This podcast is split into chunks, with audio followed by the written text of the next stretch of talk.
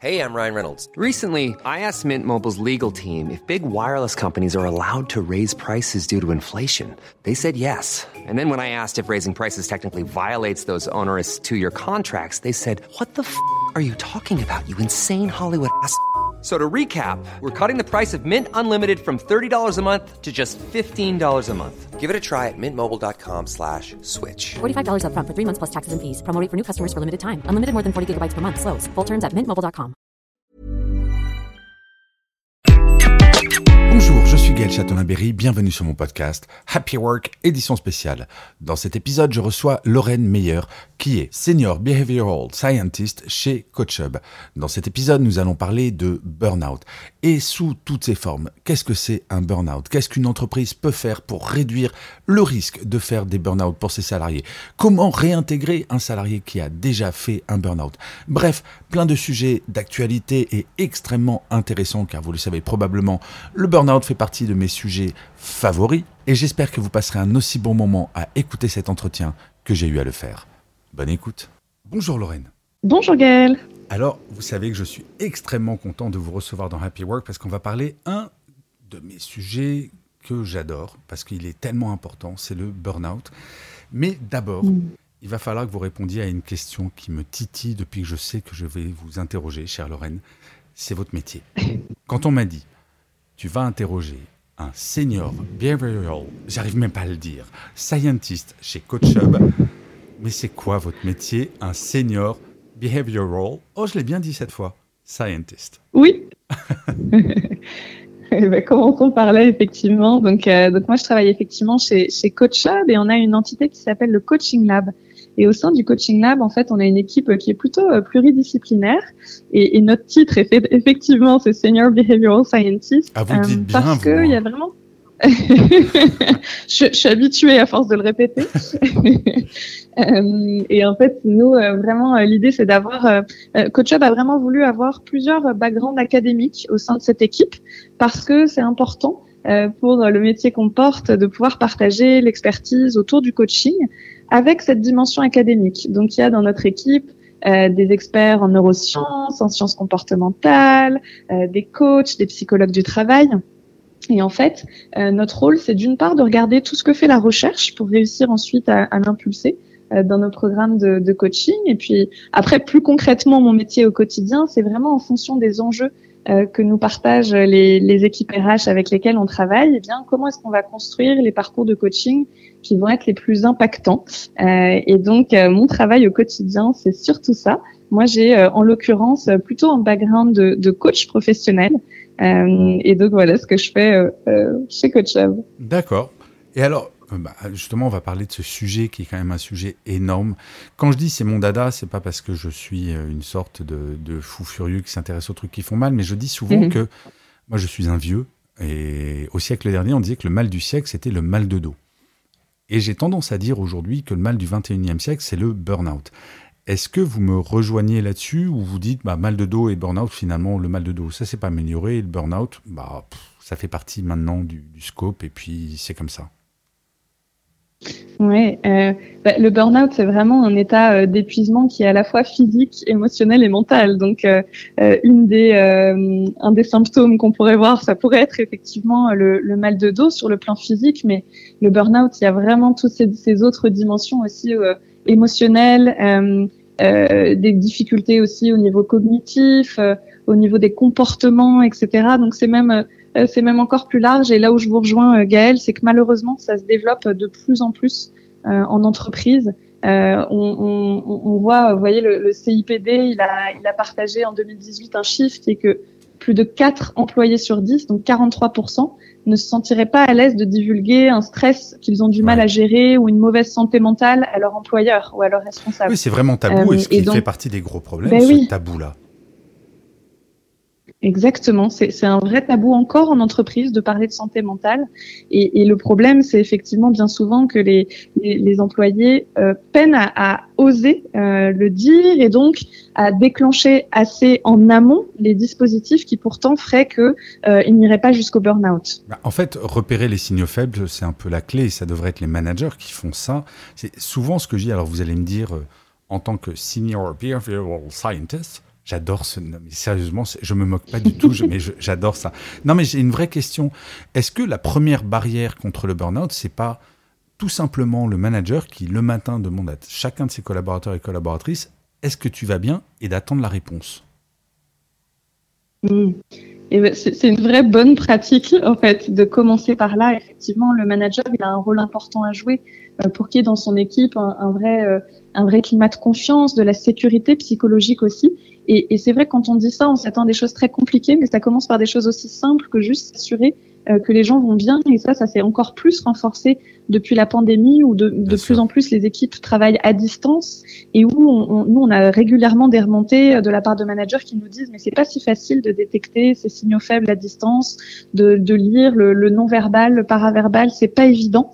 Euh, et pourtant, ça commence effectivement par des choses toutes simples.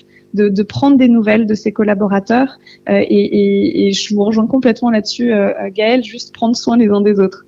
Mais alors, parfois, alors, je, parfois, on me reproche de taper sur la tête des managers. Alors, euh, on ne se connaît pas, mais j'ai été manager pendant un peu plus de 20 ans, donc je sais à quel point ce métier est difficile. Mais pour autant, je ne me trompe pas si je dis que les gens qui font des burn-out sont ceux qui sont, euh, celles et ceux pardon, qui, font le, qui travaillent le plus, qui vont faire des emails le soir, qui vont travailler le week-end, qui vont s'impliquer au-delà des limites et qui n'ont pas un manager qui leur dit non mais euh, ton mail à 22h, mais même pas en rêve, il attendra demain. Est-ce qu'à un moment, il n'y a pas aussi du comportemental où il faut sortir de ces schémas où quelqu'un qui travaille 12 heures par jour, bah non, c'est pas normal? Ça devrait pas être la norme, effectivement. Euh, et les managers, ils ont un rôle à jouer qui est important, euh, c'est sûr, mais le manager, on leur, on leur demande tellement de choses eux-mêmes eux-mêmes ont tellement de responsabilités sur les, les épaules. Euh, on parle partout de transformation, mais c'est vrai qu'eux ont toujours ce rôle à jouer, où à la fois ils doivent délivrer euh, chaque jour euh, les objectifs qui leur, été, leur ont été demandés, en même temps mener toutes ces transformations qui arrivent sur les nouvelles façons de travailler, etc. Et donc eux-mêmes sont souvent dans une position où ils, ont, ils peuvent avoir du mal à dire non, à poser les limites. Et donc quand on voit son manager agir comme ça, bah, le risque, c'est que s'il n'y a pas d'exemplarité à cet endroit-là, c'est que le, le collaborateur ou la collaboratrices aient du mal à, voilà, ils aient du mal à poser leurs propres limites. Donc oui, le manager euh, a un rôle à jouer euh, et en même temps, il y a, y, a, y a, quand même une co-responsabilité à ce niveau-là.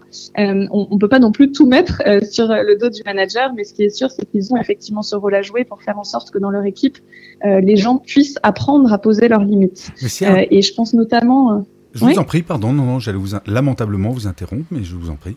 je pensais euh, au profil des, hauts potentiels dans les entreprises. Euh, il y en a 86% qui se sentent épuisés euh, et deux fois plus qui sont susceptibles, en plus, de quitter leur entreprise, leur père. Donc, ce qui est intéressant sur ce profil-là, c'est de dire, c'est souvent des, profils qui sont très brillants, ok, mais aussi euh, tellement engagés, ils ont tellement envie de bien faire que eux-mêmes sont encore plus exposés au risque de burn-out.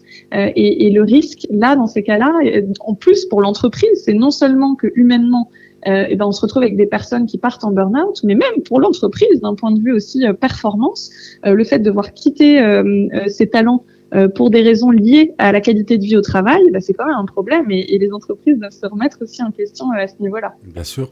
Mais alors, moi, j'aime à dire très souvent, alors j'ai des expressions de vieux, pardonnez-moi par avance, Lorraine, mais j'aime dire qu'un escalier, ça se nettoie toujours par le haut. Et tant que le comité exécutif n'a pas conscience de l'importance du burn-out et du fait que ben ils ont une responsabilité pour expliquer à leur N-1, qui expliqueront à leur N-1 eux-mêmes, etc., etc. Ben, en fait, c'est mort. Et il faut vraiment que ça parte de tout en haut parce que sinon, il n'y a, a, pas ce, cette sorte de d'émulation autour de ben oui, faire des réunions le vendredi à 20h, c'est pas normal. Oui. Euh, ça là-dessus, euh, on voit effectivement que ce qui est en train de bouger, c'est que finalement maintenant euh, les, les, entreprises sont obligées de se remettre en question parce que les collaborateurs et les collaboratrices, peu importe leur niveau, commencent à fixer de, de nouvelles normes la post post Covid. Oui, parce que c'est de plus en plus difficile de recruter en fait. Exactement. Et donc là, l'équilibre est en train un peu de se, se, retourner. Donc ça pousse les entreprises à travailler.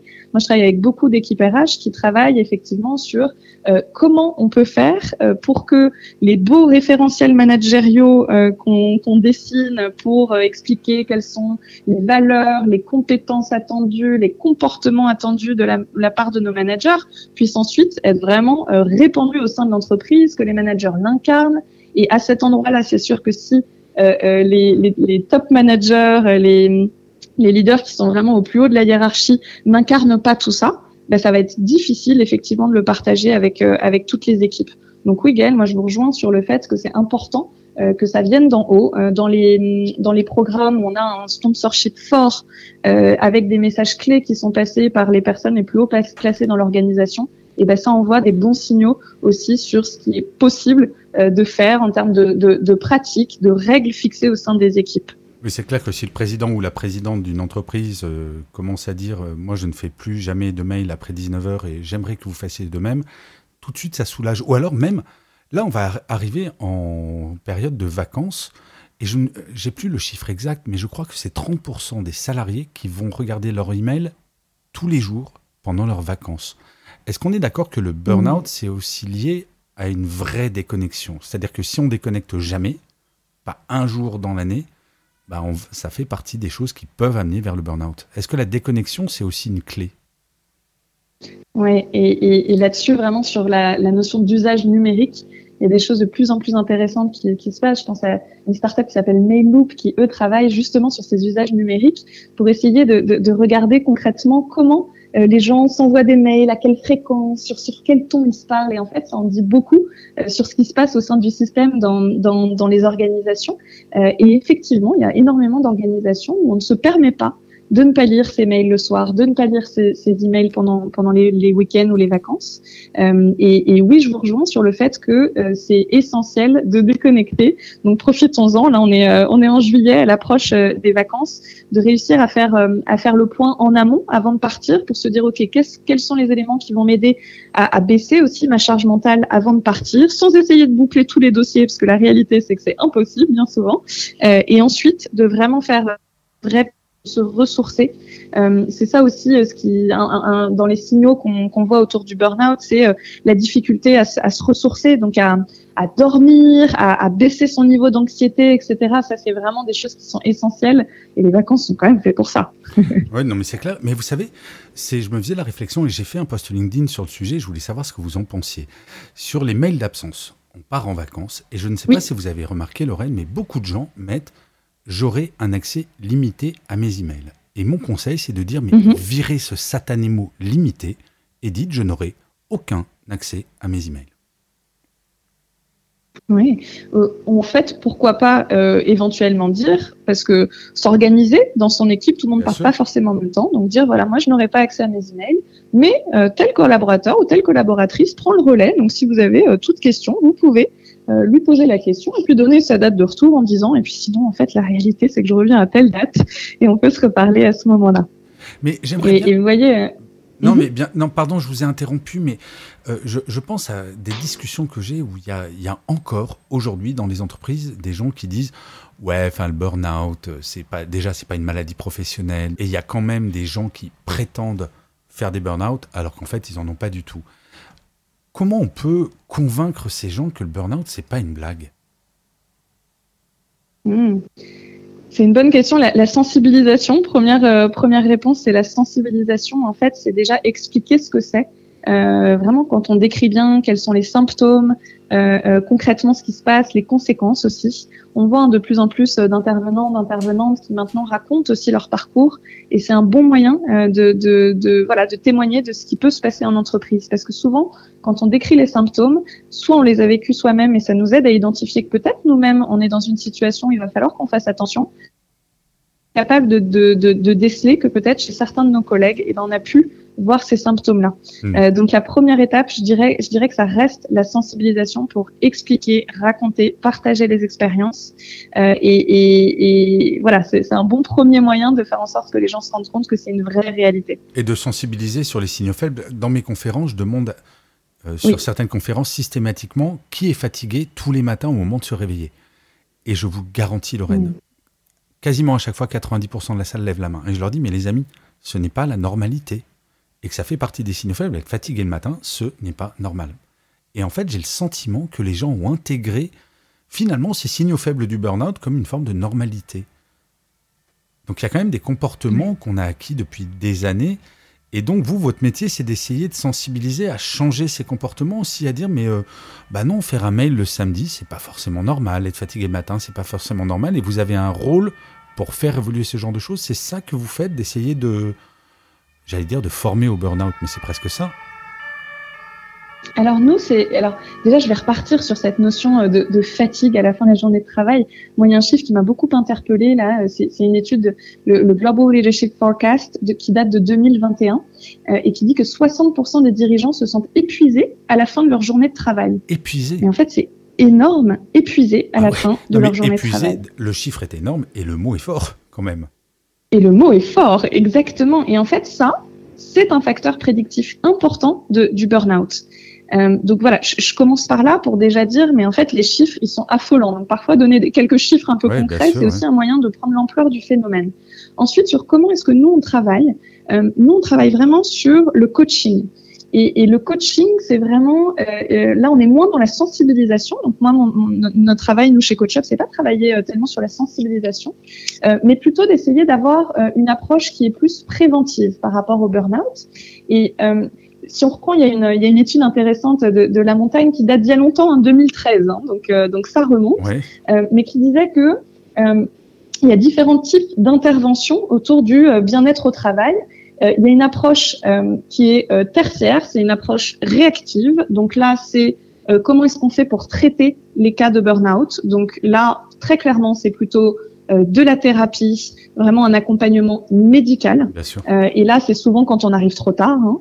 Euh, L'approche secondaire, qui est plus proactive euh, et plus dans une, une perspective d'atténuer les risques. Euh, là, l'idée, ça va être voilà, d'aider les, les collaborateurs à comprendre ce qu'ils peuvent faire pour éviter euh, de tomber en burn-out. Et là, nous, effectivement, en coaching, c'est déjà sur cette première, enfin sur cette deuxième approche, cette approche secondaire qu'on peut commencer à travailler. En aidant les personnes à, euh, en coaching, ce qu'on ce qu'on fait, c'est qu'on aide vraiment les personnes à se recentrer sur et, et, là, on est moins dans un message qui viendrait de l'externe en disant tu as le droit de faire ci, tu as le droit de faire ça, envoie des mails à cette heure-là, envoie là là. Hmm. C'est plutôt de se dire ok, je pars de moi-même et je vais travailler sur ma capacité à euh, euh, gérer mon temps, euh, ma capacité à développer ma régulation émotionnelle, par exemple. Mmh. me comprendre un peu mieux pour voir quels sont les facteurs qui vont déclencher du stress. travailler sur mon équilibre de vie professionnelle et, et personnelle. Donc là, on est vraiment sur une approche où le coaching va nous aider à travailler sur toutes ces dimensions et donc à s'éloigner petit à petit des risques de burn-out.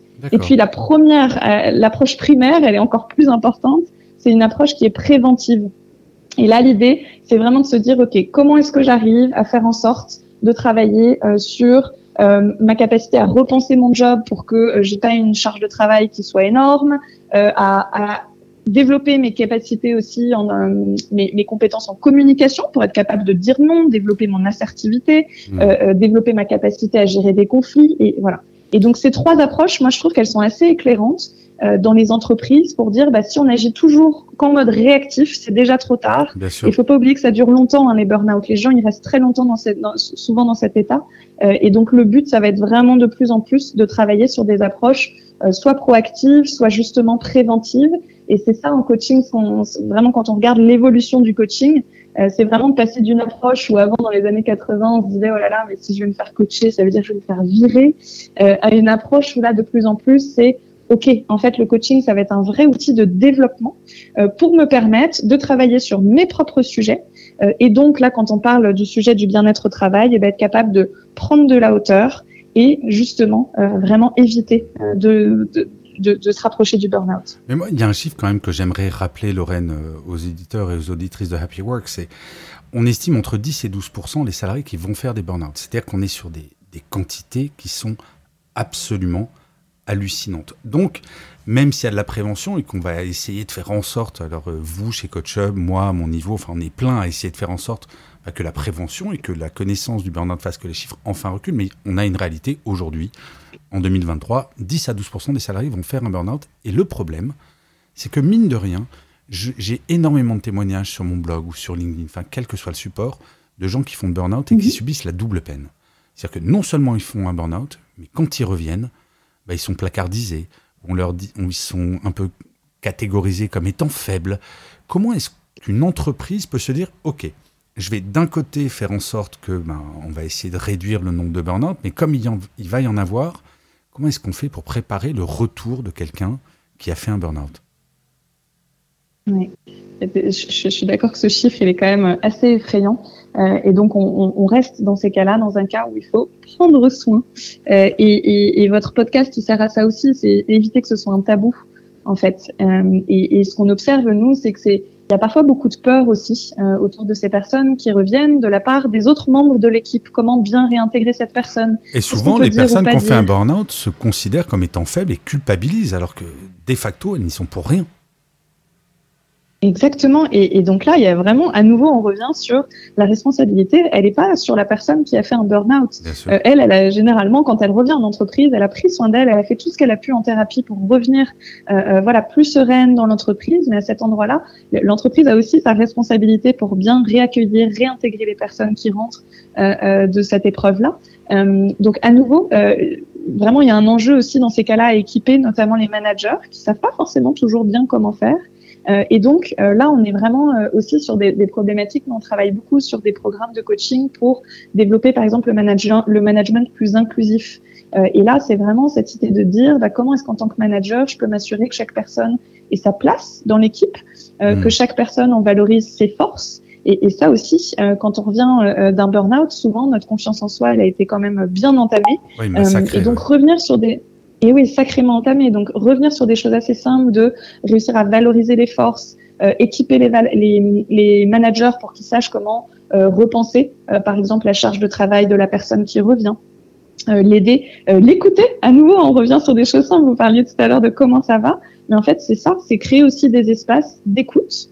et là, nous, sur sur la partie coaching, effectivement, ça va être proposer aussi des espaces, ça peut être du coaching ou autre chose, mais en tout cas avoir aussi un espace où le collaborateur va pouvoir euh, euh, se sentir dans un espace sécurisé pour poser aussi ce qui se passe, parce que euh, c'est pas ça y est, je reviens dans l'entreprise et je reviens avec mon travail juste comme avant. Sinon, voilà, on prend un peu plus de la même chose et on recommence.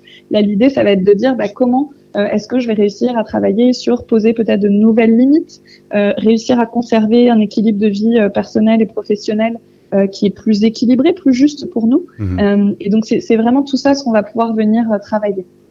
Donc vous, en fait, vous intervenez, ça sera ma dernière question parce que le temps tourne à une vitesse absolument terrifiante. En fait, vous intervenez, Coach Hub, que ce soit au niveau des managers, des managers, en fait, il faut à tous les niveaux agir. Exactement. Nous, on, a fait le constat que le, le, coaching a souvent été réservé au top management. Donc, si c'est une modalité qui existe depuis si longtemps pour eux, euh, c'est quand même dommage que ça veut dire que ça, ça doit être impactant et donc c'est quand même dommage que ça serve pas à tout le monde. Et donc nous vraiment l'idée c'est de démocratiser l'accès au coaching et de dire que finalement à tous les niveaux de l'organisation euh, cette modalité, elle, nous permet de, de, de, nous développer, de grandir, euh, euh de voilà vraiment développer des, des compétences. Et puis, j'insisterai juste sur deux points. C'est pas seulement de dire on va travailler sur nos axes de développement, c'est aussi dire on va capitaliser sur nos forces. Et notre approche, elle est très mmh. basée aussi sur la psychologie positive parce que c'est essentiel euh, de réussir à valoriser aussi en entreprise ce qui est bien fait. Euh, et on sait que, que, notamment le manque de reconnaissance, c'est un des risques. Euh, voilà, c'est une des causes aussi qui, qui peut mener euh, au burn-out quand elle est associée à d'autres, évidemment. Euh, d'où l'importance aussi de valoriser ce que font les gens. Bah, il faut dire que dans notre culture, là, je vais parler. Alors désolé pour nos amis belges, luxembourgeois. Euh, suisse, canadien. C'est vrai qu'en France, on a une culture du feedback négatif qui est très très poussée, mais le feedback positif, on n'est pas super balèze en la matière. Et non, et pas assez justement. Euh, euh, il y a vraiment cette, cette, nécessité dans les entreprises de, de développer une culture du feedback beaucoup plus positive, en fait, et réussir à, quand on dit une chose négative, en fait, en dire trois positives par dessus. C'est ça ce que nous montrent les, les, les études, c'est l'importance d'avoir ce, ce ratio-là pour être sûr que euh, la personne se sente euh, euh, vraiment toujours sécurisée quand même dans ce qu'elle peut apporter dans une équipe, etc.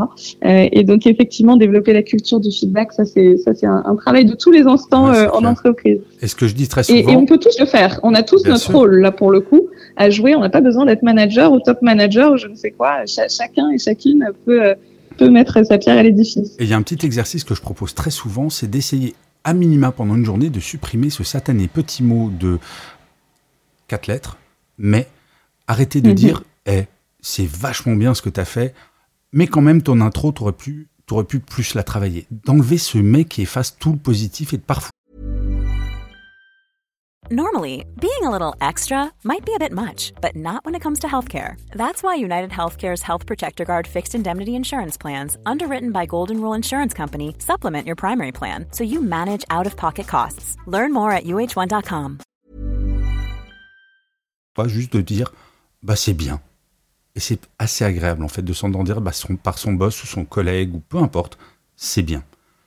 Ça nourrit un petit peu. Je crois qu'il y a quand même un côté culturel. Mais ma chère Lorraine, je suis désolé, on arrive déjà à la fin de cet entretien, donc euh, euh, vous allez euh, subir l'exercice absolument terrible de la dernière question, qui est systématiquement quelle est votre citation ou votre mantra préféré et nous expliquer pourquoi ce choix? Alors, j'en ai choisi une de Maya Angelou euh, qui dit Les gens oublieront ce que vous dites, ils oublieront ce que vous faites, mais ils n'oublieront jamais ce que vous leur avez fait ressentir. Et en fait, moi, je la trouve très très belle cette citation parce que euh, voilà, au-delà de, de, de, tout ce qu'on va mettre en place, à un moment juste être avec quelqu'un en pleine présence, euh, l'écouter, lui poser des questions en s'intéressant sincèrement euh, à son monde, euh, sans jugement. Bah c'est voilà, c'est ça la posture du coach. Et en fait, tout le monde peut l'adopter cette posture-là. Et, et, et, voilà, moi j'ai la conviction que quand on s'intéresse vraiment aux gens, quand on voit leur potentiel, et qu'on le valorise, euh, eh bien, euh, euh, la personne en face va se sentir vraiment, vraiment bien. Bah, vous avez tellement raison, c'est très humaniste. En fait, on revient à une forme d'humanisme qu'on a peut-être un peu oublié dans les trois dernières décennies. Donc, écoutez, Lorraine, merci beaucoup pour cet entretien. Merci beaucoup pour ce que vous faites, vous et chez CoachUp, pour essayer de faire en sorte que ce satané burn-out recule enfin. Je vais donc vous souhaiter une excellente, excellente journée. Je vais vous dire prenez soin de vous, comme je finis chaque épisode de Happy Work. Et amusez-vous bien, parce qu'il faut s'amuser dans la vie. Merci beaucoup Gaël et prenez soin de vous aussi. Merci.